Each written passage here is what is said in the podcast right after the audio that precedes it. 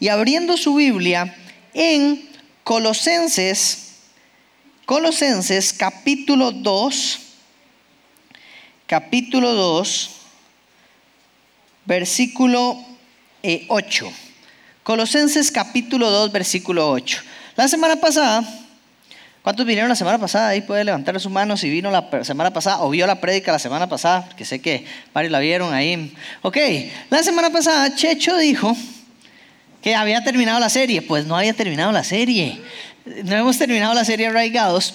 Eh, seguimos con Colosenses, seguimos con la serie Arraigados hasta final de año o hasta diciembre, más bien.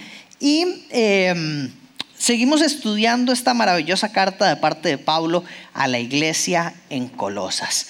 Y hoy estoy muy emocionado por este mensaje, creo que es un mensaje muy chiva de parte de Pablo, muy lindo, donde nos va a enseñar una verdad muy profunda que mm, espero que pueda transformar nuestras vidas y transformar nuestra forma de pensar acerca de lo que hay alrededor de nosotros. Y, yo creo que una de las cosas que que nosotros tenemos como seres humanos naturales es un anhelo, un anhelo como seres humanos de estar bien. Tenemos un anhelo de estar bien, un anhelo de sentirnos plenos, de sentirnos completos, un anhelo de sentirnos bien. Nadie, yo creo, en este lugar y puedo asegurar que 10 de 10 personas acá quieren estar bien, quieren sentirse bien, que su trabajo esté bien, que su casa esté bien, que su familia esté bien, que su matrimonio esté bien, que la vida de sus hijos esté bien, que el matrimonio de sus hijos esté bien. Eso es algo que queremos, eso es algo que anhelamos. También he notado cómo este concepto de estar bien se ha convertido casi en un Dios para las personas. Porque yo hago lo que sea por estar bien, sin importar lo que a veces eso implique. Lo que más quiero en esta vida es estar bien. Lo que más quiero en esta vida es estar pleno. Lo que más quiero en esta vida es alcanzar mis sueños, es mis anhelos, es estar bien, lograr todo lo que yo quiero. Es yo quiero, yo quiero, yo quiero, yo quiero, yo quiero, yo quiero, yo quiero, yo quiero, yo quiero. Y ese anhelo de estar bien con tantos yo quiero nos ha llevado a recibir, también a dar y también a escuchar o a inclusive crear algunas filosofías, algunas ideas, algunos principios raros acerca de cómo debe ser la familia, acerca de cómo debe ser un matrimonio, acerca de cómo debe ser una persona, acerca de cómo debe ser un esposo o una esposa, acerca de qué es lo correcto en cuanto a la crianza de los hijos. Este anhelo de estar bien nos ha llevado a inventar algunas cosas para poder decir, estoy bien. Y para poderle decir a la gente qué es lo que hay que hacer para estar bien. Entonces la gente nos dice, para estar bien hay que hacer estas cosas en el matrimonio. Para estar bien hay que ser un esposo de esta forma. Para estar bien hay que ser un hijo de esta forma. Para estar bien hay que ser una persona que haga estas cosas o que deje de hacer estas cosas. Y estas filosofías, estas ideas, estos conceptos están buscando o tratando de dar respuesta a aquellas preguntas básicas y esenciales de la vida, como el origen de la vida, el propósito de la vida y el después de la vida. Son tres elementos a los que estas ideas, estas filosofías, están buscando darle respuesta. Algunas de estas ideas, algunos de estos, de estos pensamientos, de estas filosofías, desafían lo que nosotros como cristianos entendemos como correcto. Y algunas otras aprueban lo que nosotros como cristianos entendemos como incorrecto. Y hoy vivimos en una sociedad en donde todos tienen algo que decir, Checho lo decía la semana pasada también, donde todos tienen una opinión, donde todos dan información y esta información está a la mano de cualquier persona. Hoy hay psicólogos, maestros, consejeros, pastores, jefes, influencers, líderes, astrólogos, chamanes, de todo. Y todos dan información, todos dan conceptos y todos dan filosofías de cómo es vivir una vida correcta, de cómo se alcanza el bienestar. Todos tienen algo que decir. Y en nuestro recorrido por la vida, uno se aventura a probar. Uno se aventura a ver qué le dice el psicólogo, qué le dice el pastor, qué le dice el consejero. Algunos se animan a probar algunas cosas más raras, ¿verdad? Pero todos nos animamos a buscar filosofías y principios prácticos o recetas que nos lleven al bienestar y al éxito. Y al final nos encontramos en un camino donde lo que tenemos hoy, en medio de todas estas filosofías e ideas, es una sociedad feliz de vivir una mentira. O, por otro lado, uno puede decir una sociedad triste, desesperanzada, pero que tiene una máscara de, una, de que vive una vida plena y feliz, pero que no ha alcanzado la plenitud completa, que no entiende cómo se alcanza la plenitud. Y yo creo que hoy hay muchas familias, muchas personas que aparentan que tienen un gran matrimonio, que tienen una gran familia, que tienen grandes hijos, que tienen un gran trabajo, que tienen la mejor casa, que tienen el mejor, lo mejor de todo, pero en sus corazones son esclavos y no han alcanzado bienestar. Y la sociedad y estas filosofías nos ofrecen un bienestar externo, pero ninguna de estas filosofías logra dar con el verdadero problema del corazón para encontrar el bienestar para el corazón. Y yo creo que uno se vuelve esclavo de los pensamientos. Y muchos de esos pensamientos son resultado de lo que consumimos o de lo que escuchamos. Y hoy consumimos muchas cosas que la mayoría producen una ilusión de bienestar, una sensación de felicidad, pero que no perdura. Y como no perdura, necesitamos consumir más y más y más y más de eso para sentir esa ilusión de felicidad, esa ilusión de bienestar, pero que se acaba rápidamente. Y terminamos huyendo de las cosas, huyendo de las realidades, huyendo de una iglesia, huyendo de una casa, huyendo de una relación, huyendo de un matrimonio, huyendo de mis hijos, huyendo de una ciudad, huyendo de un país, pensando que todo lo anterior es el problema. Y no me doy cuenta que yo no puedo huir nunca de las necesidades profundas del corazón y que no puedo huir nunca del pecado que habita en mi corazón. Pero estoy acostumbrado a huir de todo y no trabajo en lo que verdaderamente hay que trabajar. Y lamento mucho, lamento muchísimo que hoy a veces ni siquiera en la iglesia encontramos la verdad. Y que la iglesia también se ha visto envuelta en estas filosofías en donde ya Cristo no es predicado como la solución de los problemas de las personas, sino que Cristo es la salvación, pero los problemas aquí en la tierra se resuelven con todas las recetas que dicen los psicólogos, los consejeros, los chamanes y otros por ahí. Pero a la iglesia le le está costando encontrar cómo el Evangelio es central en la solución real de los problemas y en la plenitud de la vida humana. Y hoy Pablo nos va a hablar de esto. Y si usted siente que hay un área en su vida en que su vida no es plena, que nada es profundo, que todo es ilusorio, que no hay un bienestar verdadero, que la satisfacción dura poco, que las ideas, las recetas y los métodos que usted está utilizando están dejando un corazón vacío y que no llenan las necesidades profundas del corazón, el mensaje es para usted. Este mensaje de Dios es para usted. Dice Colosenses capítulo 2, versículo 8. Colosenses capítulo 2, versículo 8. Si tiene su Biblia, por favor, sáquela para que marque, para, para que subraye, para que revise que esté correcto. Si no tiene Biblia, puede acercarse a nosotros. Tenemos unas acá, creo, abajo. Y si no, aquí está en la pantalla. Y este pasaje es como arranca Pablo hablando y dice, miren, que nadie los haga cautivos por medio de su filosofía y vanas sutilezas, según la tradición de los hombres, conforme a los principios elementales del mundo y no según Cristo. Lo primero que vemos en este texto es una frase enorme que dice, miren que nadie los haga cautivos. ¿Qué significa esto? La palabra cautivo significa que nadie los robe que nadie los secuestre, que nadie los capture. Hay unas versiones que dice que nadie los engañe también.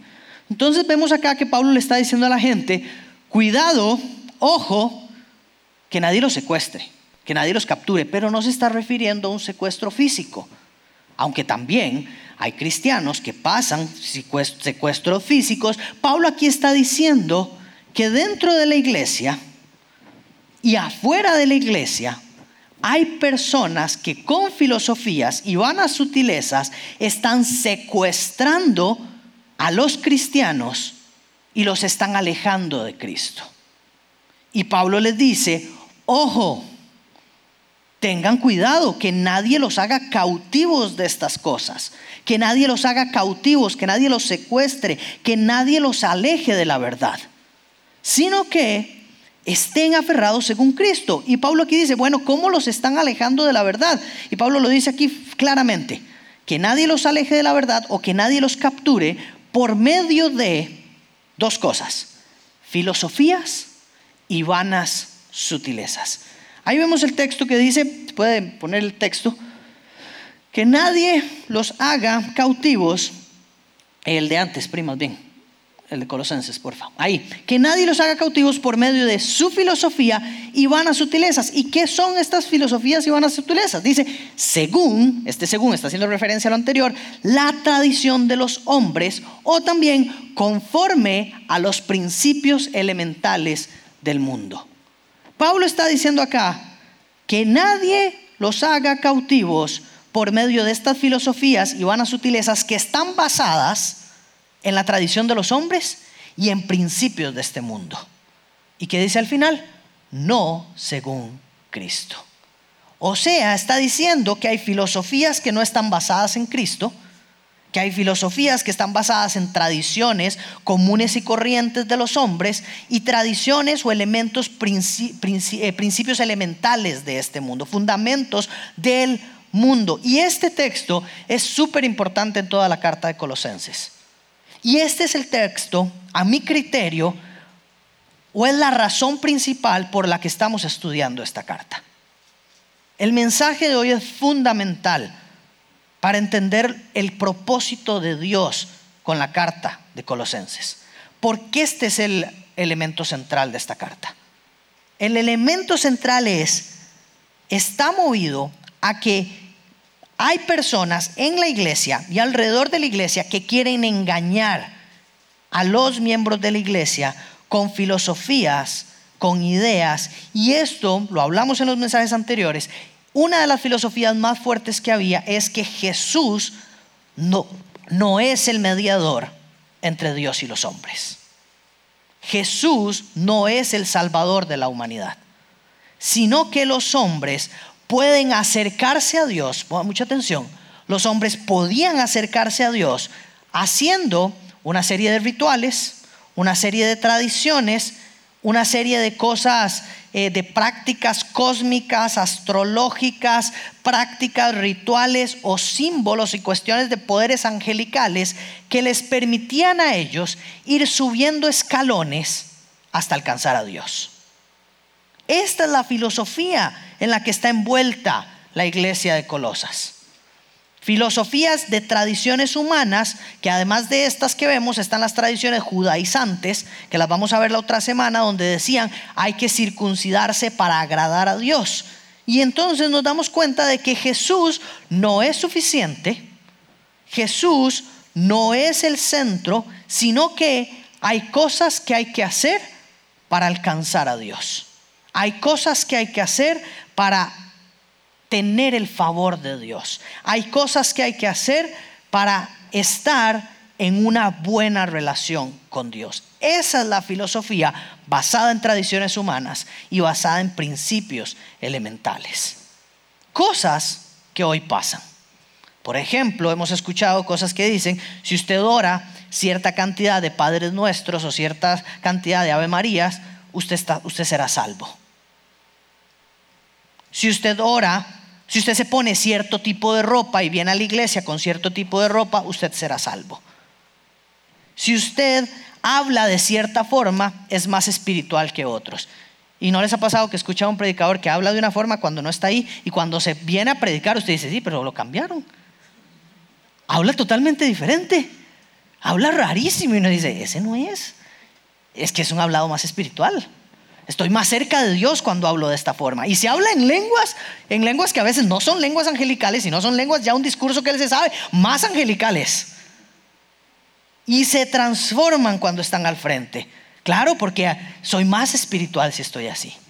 También personas que dicen voy a llenarme de agua bendita para sacarme todos los chamucos que tengo porque necesito estar más cerca de Dios. O voy a ir donde, donde un chamán que me haga una limpia, que me saque todo, porque así voy a estar más cerca de Dios. O voy a ir donde un psicólogo, donde un especialista, donde un consejero, incluso donde un pastor, porque él va a sanar mis problemas. Le voy a llevar a mi hijo al pastor para que lo cure, porque este muchacho ya no puedo con él. Ya no puedo con ella, necesito que el pastor la arregle. Necesito que el psicólogo la arregle. Necesito que el padre sacerdote, que el chamán la arregle. O, no, es que la razón de su comportamiento es porque usted es escorpio.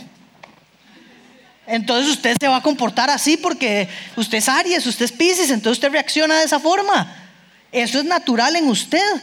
Y entonces estamos llenos de un montón de prácticas extrañísimas, filosofías vanas, sutiles mentiras que tienen que ver con astros, con cuestiones cósmicas, con cuestiones angelicales y, que estas formas son la forma de tener paz. Yo tengo paz y hago estas cosas.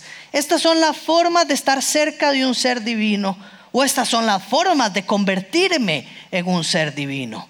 Y hoy estamos llenos de estas carajadas llenos de estas cosas, diciendo que esta es la forma de estar bien, de tener bienestar. Y no vamos a la realidad de los problemas.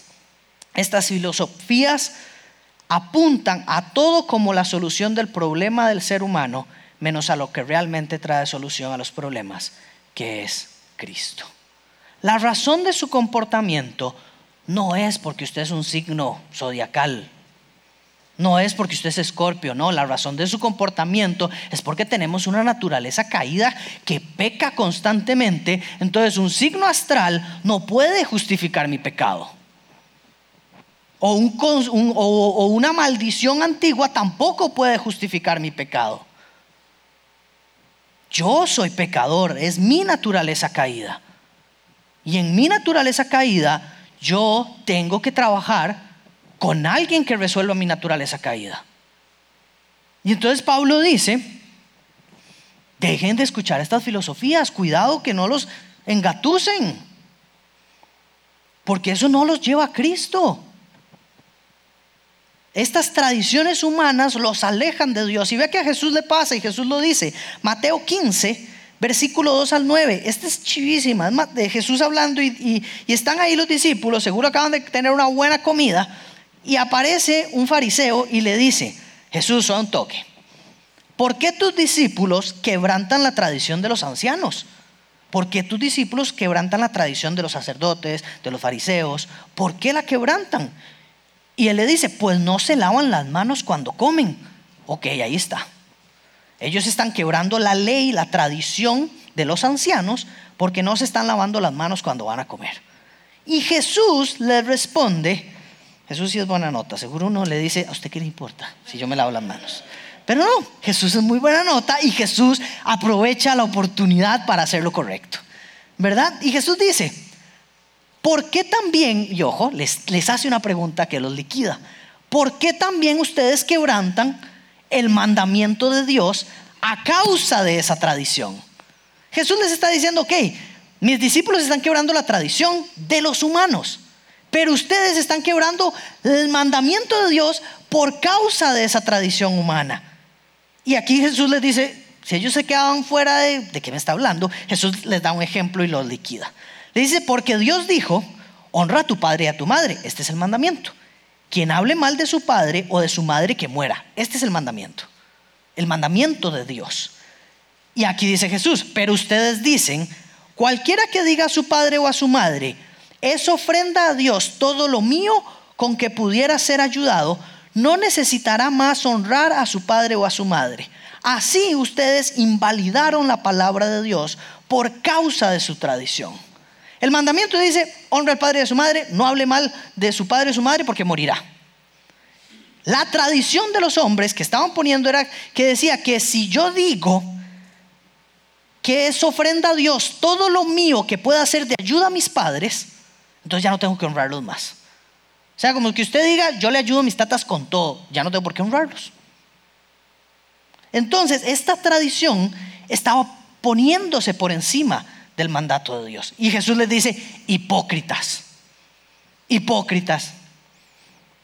Bien, profetizó Isaías de ustedes cuando dijo, este pueblo con los labios me honra, pero su corazón está muy lejos de mí. Y ojo esta parte, pues en vano me rinden culto, enseñando como doctrinas preceptos de hombres. Jesús le está diciendo, usted no puede enseñar como algo doctrinal, bíblico, una carajada que es de hombres, una tradición humana. Ay, es que hay que ponerse pantalón para venir a la iglesia, como hemos visto en el curso de interpretación. Eso es de hombres, no es un precepto bíblico. Ay, es que no puedo predicar porque tengo esta barba. Eso es de hombres, no es un precepto bíblico. Ay, es que yo voy a ser salvo solo si sirvo en la iglesia. Eso es de hombres, no es un precepto bíblico. No es una doctrina. Y cuando nosotros tomamos pensamientos de hombres que parecen muy correctos, muy sanos, pero no son la doctrina del Señor, no son la palabra del Señor, cometemos las patas y nos enfocamos más en las tradiciones humanas y en las filosofías vanas que en lo que Dios ha dicho que hay que hacer. Y eso es lo que está diciendo acá.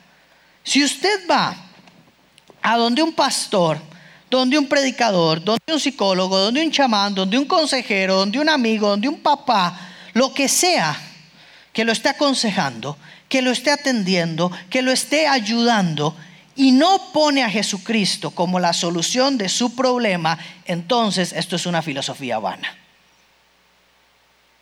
Porque solo Cristo resuelve los problemas reales del corazón. Esta es una filosofía que está basada en principios humanos y puede tener lindísimos consejos humanos, buenísimos, y le pueden funcionar a usted para llevarse mejor con su esposa, para llevarse mejor con sus hijos, le pueden servir. Pero ninguno es la verdad de Cristo y ninguno resuelve el problema que hay en su corazón, que es el pecado. Y ninguno, lamentablemente, se establece por encima del pecado. Hay 10 consejos para ser libre de la inmoralidad sexual. Y me duele cuando veo iglesias predicando estas cosas. 10 consejos para ser libre de la inmoralidad sexual. ¿Por qué? Porque están basándose, sí en la Biblia para dar consejos, pero están basando el esfuerzo en el ser humano. 10 cosas que yo puedo hacer para ser libre. 10 cosas que yo puedo hacer para dejar de, de caer en esto. Y a la hora de la hora, cuando viene la tentación, esos 10 consejos me valen tres pepinos y me voy en la tentación. Porque esos 10 consejos no son Jesucristo. Esos 10 consejos es una receta, es una práctica, son elementos muy buenos, pero no son Jesucristo. Y entonces no es suficiente y vivo siempre o una de dos, lleno de orgullo porque yo no caigo en nada, o totalmente desesperanzado porque yo siempre caigo y ninguna receta funciona conmigo. Ninguna receta me salva. Ningún mecanismo me ayuda. Iglesia, nos han estado engañando y nosotros mismos nos hemos estado engañando. Nos estamos creyendo el cuento de que Jesús nos soluciona las cosas. Y esto no es porque Jesús nos soluciona las cosas sino porque está habiendo una falta de capacidad grande en la iglesia, en los pastores, en los consejeros, en los amigos y en los cristianos para llevar a Cristo a los problemas reales de las personas. Predicamos muy bien que Cristo nos salvó de nuestro pasado y nos salvó para nuestro futuro, pero el aquí y el ahora no sabemos qué hacer con Cristo. En el aquí y en el ahora no sabemos cómo se vive con Jesús. Y eso hace que busquemos soluciones en filosofías vanas y en enseñanzas en engaños sutiles basado en tradiciones humanas y principios humanos y no en el Señor Jesucristo. Cuando vemos toda la enseñanza de Pablo, nos damos cuenta de que él lo que hizo fue predicar a Cristo Y dice en Romanos capítulo 6, versículo 16, ¿no saben que ustedes cuando se presentan como esclavos a alguien para obedecerle, son esclavos de aquel a quien obedecen, ya sea del pecado para muerte o de la obediencia para justicia? Este texto está diciendo que aquello a lo que yo le decido obedecer, me convierto en esclavo. Y yo puedo ser esclavo de Cristo porque decido obedecerlo, puedo ser esclavo de cualquier precepto humano. Es que el pastor me dijo que si yo dejaba de servir no era salvo y me hice esclavo a esa filosofía. Es que el psicólogo me dijo que si yo no me amo, entonces no puedo amar a los demás. Y me hice esclavo de ese pensamiento. Es que el chamán me dijo que si yo eh, me dejaba el pelo largo y me bañaba solo una vez a la semana, entonces voy a lograr lo que yo quiero. Es que el consejero me dijo que tengo que hacer la paz con mis ancestros y rendirles un tributo para tener paz interior. Y yo lo hago y entonces me hago esclavo a estas cosas porque decido obedecerlas. Y algunas dan risa, pero eso es lo que hay en el mundo. Esas son las filosofías. Decía Sigmund Freud, el padre, ojo, el padre de la psicología moderna. O sea, ¿qué quiere decir el padre de la psicología moderna? Que todos los psicólogos modernos siguen sus preceptos. Y él dice, ni los demonios ni los dioses existen. Son todos producto de las actividades psíquicas del hombre. O sea, Dios no existe, es un invento del ser humano. Cuando yo tomo esto como parte de la psicología moderna, ¿qué espero entonces de las filosofías modernas? Que vengan basadas en este pensamiento de que Dios no existe, entonces Dios no es la respuesta a mis problemas. Yo lo que creo, ya honestamente de Sigmund Freud, no es que no creía en Dios, es que era un excelente vendedor y sabía que la mejor forma de que su negocio funcionara es que Dios no existiera. Porque si su negocio tiene, nadie resuelve los problemas, yo voy a tener siempre clientes. Si nadie resuelve los problemas del corazón, yo aquí voy a tener siempre una fila de gente que necesita que yo los atienda y que yo sea el salvador de sus vidas. Pero si existe un Dios, me fregué, porque ese Dios es la respuesta a los problemas de la gente. Eso es lo que yo pienso. Y hoy queremos sacar a Jesús de la ecuación y que nuestra vida esté basada en estas filosofías humanas y no en Cristo. Y queremos hacer esto, mis hermanos, porque es lo más fácil. Es más fácil seguir en control de la situación. Si a mí me dice el pastor, vaya ese agua bendita, claro, el mecanismo lo tengo en manos. Yo decido si me echo agua bendita para ser salvo o no. Yo decido si me echo agua bendita para tener bendiciones o no. Y es más fácil así ser nuestros propios dioses. Es más fácil así ser nuestros propios salvadores del problema. Y por eso nos gustan estas ideas, porque el poder está en mí, porque el control lo tengo yo, porque yo soy el dueño de mi vida y yo decido cómo salvar mi vida. Eso es lo que terminan diciendo estas filosofías. Y eso nos encanta. Porque qué rico saber que uno tiene el control de la vida y que uno controla su destino. Pero esto no es el Evangelio de Jesucristo. Esto no es Cristo predicado, proclamado. Y estas filosofías humanas estaban metiéndose en la iglesia de Colosas, como hoy las tenemos metidas en miles de iglesias. Y esto no es el Evangelio de Jesucristo. Pablo decía en 2 de Tesalonicenses 2.15, así que hermanos, estén firmes y conserven las doctrinas que les fueron enseñadas, ya de palabra o ya por carta nuestra. Pablo les está diciendo estén firmes en Cristo, porque eso es lo que les ha sido predicado. Primera de Corintios capítulo 15 versículo 3 al 8, Pablo dice, porque yo les entregué, ojo, lo que yo les enseñé, lo que yo les entregué, en primer lugar fue lo mismo que recibí. Y vienen dos puntos y entonces dice, ¿qué fue lo que les entregué y qué fue lo que yo recibí? Que Cristo murió por nuestros pecados, que fue sepultado y que resucitó al tercer día conforme a las escrituras, que se apareció a Cefas y después a los doce. Luego se apareció a más de 500 hermanos a la vez, la mayoría de los cuales viven aún, pero algunos ya duermen. Después se apareció a Jacobo, luego a todos los apóstoles, y al último de todos, como a uno nacido fuera de tiempo, se me apareció también a mí. Pablo dice, yo lo que les he entregado y lo que les entrego a ustedes es Cristo. Yo no les entrego filosofías vanas, yo no les entrego a ustedes ideas. Y decía el pasaje, filosofías vanas, eh, filosofías y vanas sutilezas, según la tradición de los hombres y no según Cristo. Pablo aquí lo que está diciendo es, lo que yo les he enseñado son ideas, preceptos, filosofías, convicciones según Cristo. Según Cristo. ¿Por qué les he enseñado cosas según Cristo y no según las filosofías humanas. ¿Por qué he hecho eso? ¿Cuál es el sentido de explicarles a Cristo? ¿Cuál es el sentido de predicar a Cristo? ¿Por qué yo predico a Cristo y no predico de estas filosofías humanas? Lo vemos en el versículo 9. Colosenses 2.9, porque toda la plenitud de la deidad reside corporalmente en Él. Toda la plenitud de Dios reside en Cristo. Por eso yo les predico a Cristo, porque no necesito predicar nada más. ¿Qué significa plenitud? Plenitud de la deidad significa que en Cristo está todo el poder de Dios.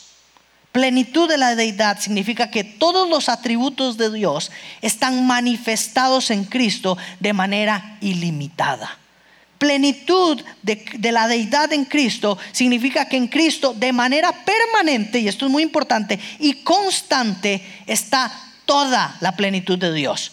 No es como hay corrientes que dicen, no, es que Jesús venía y le iba el poder de Dios. Cuando hacía milagros era que venía el poder de Dios y cuando no estaba haciendo milagros era 100% humano nada más. No, en Él habita permanentemente y constantemente toda la plenitud de Dios. Cristo, lo decía Colosenses 1, es la imagen del Dios invisible. O sea, que Dios se ha revelado totalmente a la humanidad en Cristo. Cristo es Dios. Dios es Cristo. Y esto es fundamental para la iglesia de Colosas. Porque básicamente lo que está diciendo Pablo aquí es, ustedes creen en Dios, ustedes están buscando acercarse a Dios, pero ustedes están haciendo malabares humanos para acercarse a Dios. Dejen de hacer eso. Cristo es Dios. Dejen de buscar ideas locas. Cristo es Dios y Él ya se acercó a ustedes. Ustedes no tienen que andar haciendo cosas para acercarse a Dios. Cristo es Dios y Cristo vino a morir y a resucitar por ustedes. No busquen más, no hagan más, no se engañen más. Cristo es Dios. Ahí está el Dios en el que ustedes creen. Ahí está el Dios al que ustedes quieren acercarse. Es Cristo y está para ustedes cercano. Ya no tienen que hacer nada para acercarse a Él. Ya no tienen que buscar y hacer malabares y sacrificios y cosas astrológicas y rituales y símbolos raros para acercarse a Dios. Ya Dios se acercó a ustedes por medio de Cristo. Esto es brutalmente importante para la iglesia de Colosas. Porque todas estas filosofías se vienen a caer aquí. Todas estas ideas que estaban llegando se caen para nosotros esto puede ser muy entendible.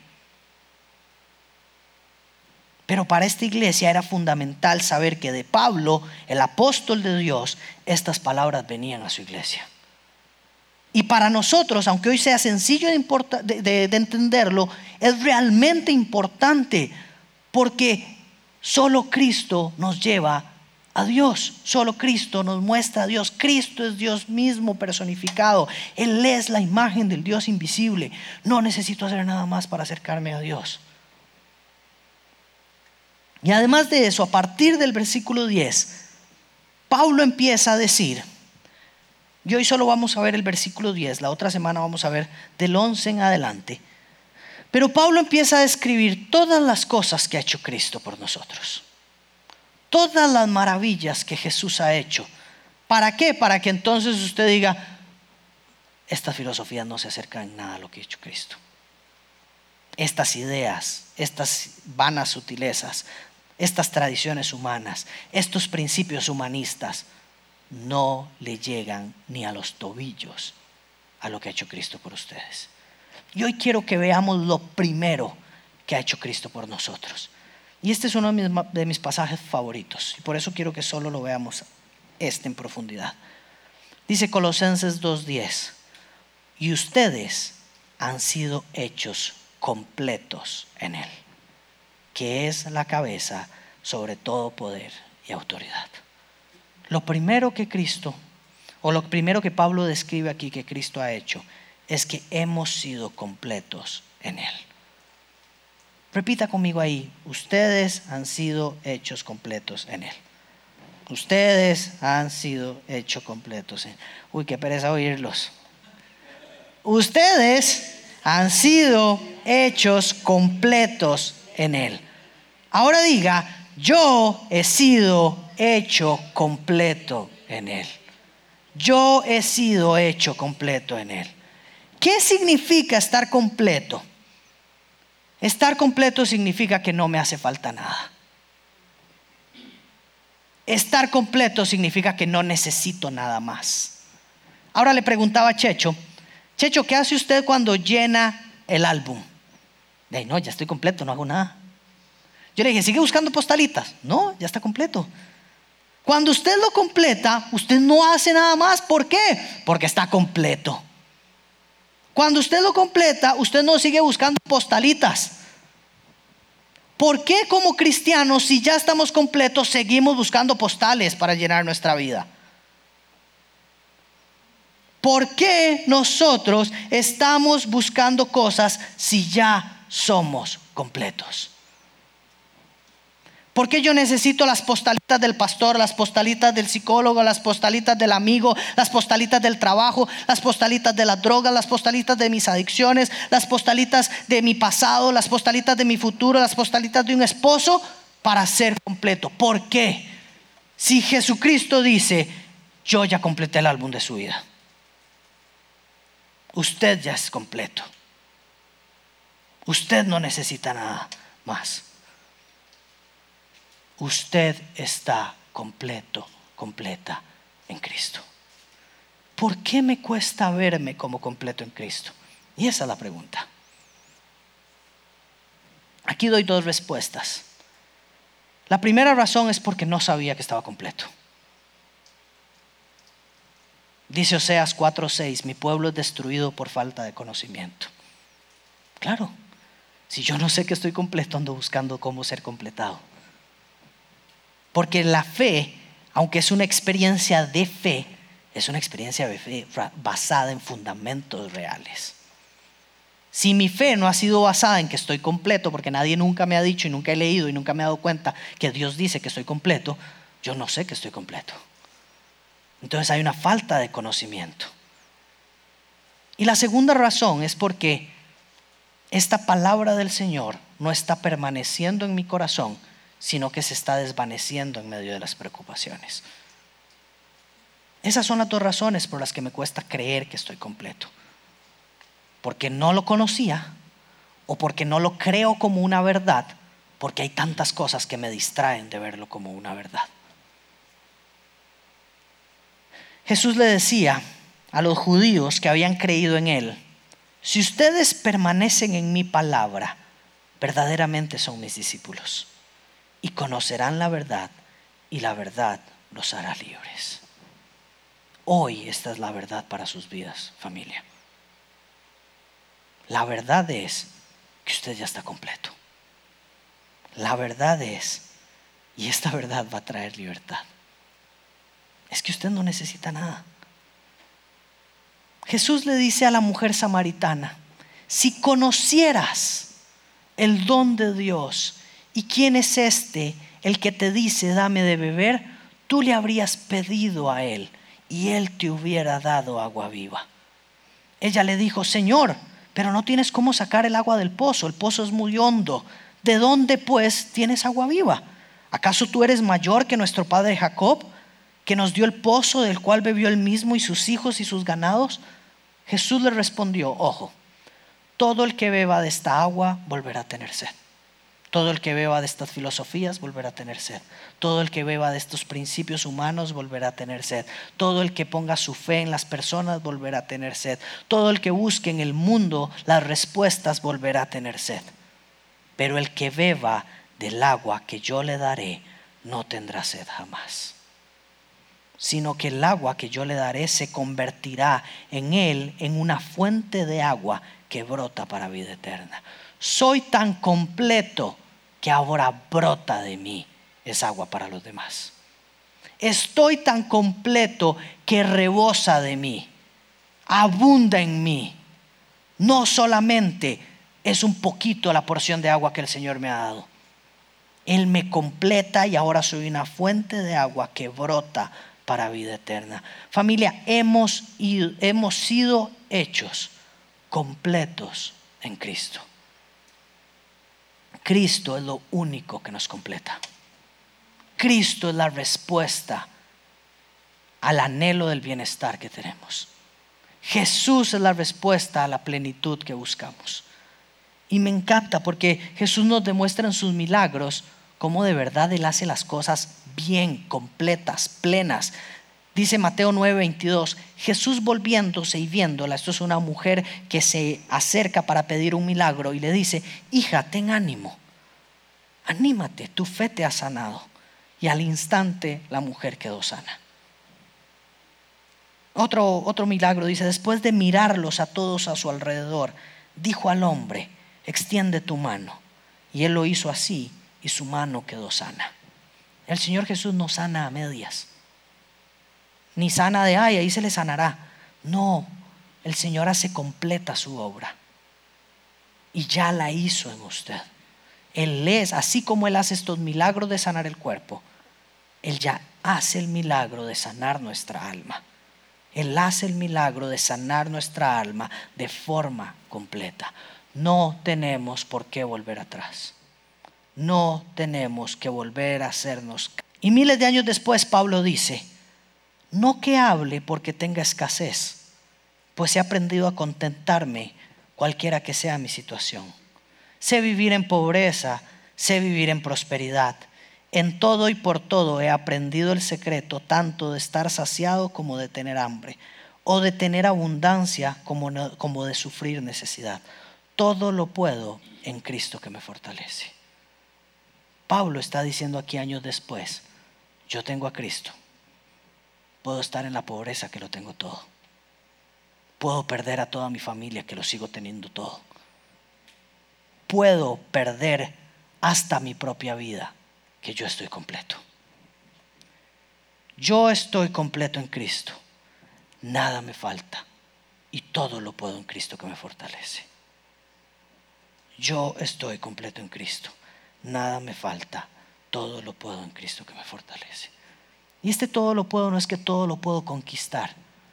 Este todo lo puedo significa que cuando parece que soy incompleto, yo puedo estar completo y aferrarme a Cristo y estar completo, porque Él me fortalece cuando me siento incompleto, porque Él me fortalece cuando me siento débil. No deje que la circunstancia lo haga pensar de otra manera. Vaya más allá de las cosas que sus ojos pueden ver pueden ver para darse cuenta que en Cristo Jesús usted no necesita nada más.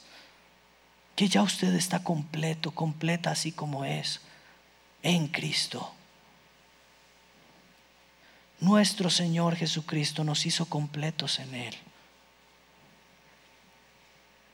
Y este Cristo maravilloso que no pecó, que fue perfecto, que hizo lo que nosotros no pudimos hacer, que cumplió con el estándar perfecto de Dios, el de ser íntegro, el de ser completo al 100%, el de cumplir la voluntad del Padre al 100%, el de enfrentarse a la tentación y vencerla como usted y yo no pudimos, el de morir como pecador sin ser pecado, en Él se completó la obra.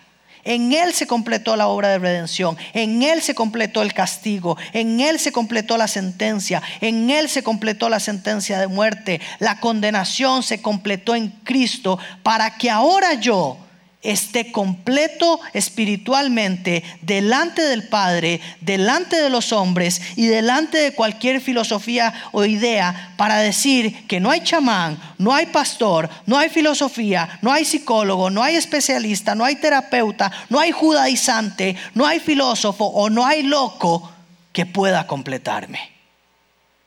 No hay nada humano que pueda completarme. Así que miren que nadie los haga cautivos, que nadie los engañe diciendo que usted necesita muchas cosas para estar completo. Porque la verdad del Evangelio es que ya Cristo nos completó a todos los que creemos en el Evangelio de Cristo. Dice, y cierro con esto, Juan capítulo 6, versículo 22 al 40. Y es una historia maravillosa donde Jesús viene de alimentar a miles de personas. Jesús viene de alimentar a miles de personas sin tener un restaurante o una soda. De la nada, alimenta miles. Y dice, al día siguiente, la multitud que había quedado al otro lado del mar, ojo, Jesús se va en el mar de Galilea al otro lado y la gente se quedó ahí. Se queda ahí, dice, yo no me voy de aquí. Yo necesito que este compa vuelva y vuelva a enseñar y vuelva a darme de comer y vuelva a todo. Y dice, al día siguiente la multitud que había quedado al otro lado del mar se dio cuenta de que allí no había más que una barca y que Jesús no había entrado con ella, en ella con sus discípulos, sino que sus discípulos se habían ido solos. Vinieron otras barcas de Tiberia cerca del lugar donde habían comido el pan después de que el Señor había dado gracias. Por tanto, cuando la gente vio que Jesús no estaba allí, ni tampoco sus discípulos, subieron a las barcas y se fueron a Capernaum a buscar a Jesús. Ojo la maravilla de esta gente. No está Jesús acá, hey, agarre el barco, agarre la panga, vamos a buscar a Jesús. Yo necesito más de este Jesús. Busquemos a Jesús. Y dice, cuando lo hallaron al otro, al, al otro lado del mar, le dijeron, rabí, ¿cuándo llegaste acá? Y Jesús le responde, en verdad les digo que me buscan no porque hayan visto señales, sino porque han comido de los panes y se han saciado. Trabajen, no por el alimento que perece, sino por el alimento que permanece para vida eterna, el cual el Hijo del Hombre les dará, porque a Él es a quien el Padre Dios ha marcado con su sello. Entonces ellos le preguntaron, ¿qué debemos hacer para, para poner en práctica las obras de Dios? Jesús les respondió, y ojo ahí, cualquier pastor le hubiera dicho un montón de consejos prácticos de qué hacer. Vaya a la iglesia, lea la Biblia, sirva al Señor, ame a las personas. ¿Y qué le dice el Señor? Esta es la obra de Dios, que crean en el que Él ha enviado. Es Cristo. No hay mecanismo, no hay recetas. Le dijeron entonces, ¿qué? Pues haces tú como señal para que veamos y te creamos. ¿Qué obras haces? Le piden una prueba al Señor Jesucristo. Y el Señor Jesucristo dice, nuestros padres, ellos les dicen, nuestros padres comieron el maná en el desierto. O sea, Dios les mandó maná en el desierto, les dio comer pan del cielo. Entonces Jesús les dijo, en verdad les digo que no es Moisés el que les ha dado el pan del cielo sino que es mi Padre el que les da el verdadero pan del cielo. Porque el pan de Dios es el que baja del cielo y da vida al mundo. Ojo esa frase, porque el pan de Dios es el que baja del cielo y da vida al mundo. Y la gente dice, Señor, danos de ese pan. Queremos de ese pan siempre. Danos siempre de ese pan, del pan que da vida. No queremos otro pan, queremos vivir lo que vivió Moisés, queremos vivir lo que vivió el pueblo de Israel, que descienda el pan del cielo. Y Jesús les dijo, yo soy el pan de la vida. Yo soy ese pan. Yo soy ese que viene del cielo y da vida. El que viene a mí no tendrá hambre. Y el que cree en mí nunca tendrá sed. ¿Qué dice el Señor Jesús acá? El que viene a mí no está incompleto. El que cree en mí nunca le faltará nada. Ni lo más básico que es la comida. ¿Cuánto más todo lo demás? Pero ya les dije Y esto me duele, porque hay muchos o algunos que probablemente aquí saldrán como estos, pero ya les dije que aunque me han visto no creen. Todo el que el Padre me da vendrá a mí, y al que viene a mí de ningún modo lo echaré afuera, porque he descendido del cielo, no para hacer mi voluntad, sino la voluntad del que me envió. Y esta es la voluntad del que me envió, que todo lo que Él me ha dado, yo no pierdo nada, sino que lo resucite en el día final. Porque esta es la voluntad de mi Padre, que a todo aquel que vea al Hijo y cree en Él, tenga vida eterna, y yo mismo lo resucitaré en el día del final. Gloria a Dios, gloria a Jesucristo. Él es el Salvador del mundo. Él es el pan de vida. Él es el que completa mi alma. Él es el que completa mis necesidades. Él es el que completa los vacíos que hay en mi corazón. Él es el pan de vida del cual no necesito comer más ni más pan y quedaré saciado eternamente porque Él es el pan de vida. Él vino del cielo. Él bajó al, al mundo y Él da vida al mundo. No hay filosofía que pueda hacer lo que ha hecho nuestro Señor Jesucristo. Dice el Salmo 41 y 2, y con esto termino. Con paciencia esperé que el Señor me ayudara, y Él se fijó en mí y oyó mi clamor. Me sacó del foso de la desesperación, del lodo y del fango. Y esta es mi parte favorita. Puso mis pies sobre suelo firme y a medida que yo caminaba me estabilizó. Estar completo en Cristo, mis hermanos y hermanas, es entender que ahora estoy firme en la verdad de Jesucristo. Y que ninguna idea, filosofía o precepto del mundo, ni siquiera una mala enseñanza de la iglesia, puede darme firmeza como la hace el Señor Jesucristo quiero dejarle una tarea. Y es que esta tarea es que cada mañana, antes de hacer cualquier cosa, cada mañana, antes de revisar su celular, que es lo primero que probablemente hace, usted se va a decir a usted mismo, estoy completo en Cristo. Y nada de lo que vea en este celular, nada de lo que vive en mi trabajo, nada en lo que vive en mi familia, nada en lo que viva en el transcurso del día puede cambiar que ya estoy completo en Cristo. El Señor es mi pastor, nada me falta. Esa es la tarea para usted. Todas las mañanas estoy completo en Cristo, nada me falta. El Señor es mi pastor. Y sin importar lo que viva, yo ya soy completo. Cuando nosotros entendamos esto, familia, la vida va a cambiar. Porque voy a dejar de ponerle a mi mamá, a mi papá, a mi hermano, a mi esposo la responsabilidad de darme plenitud. Porque no la puede asumir. Solo Cristo lo puede hacer y ya lo hizo. Dejemos de cargar a los que están alrededor de nosotros con una carga que ya Cristo pagó, cargó y supo cargar y solo Él la puede cargar. Los que están al lado nuestro son tan pecadores y necesitados de esta verdad como nosotros mismos. Y ninguno de ellos nos puede completar. El Señor los bendiga, los guarde y que esta verdad en sus corazones permanezca esta semana y el resto de sus vidas. Porque si permanecen en mí, dijo el Jesús, verdaderamente serán mis discípulos y la verdad los hará libres. Acompáñeme a orar y que esta verdad nos haga libres de todas las demandas e insatisfacciones que estamos teniendo en el día a día.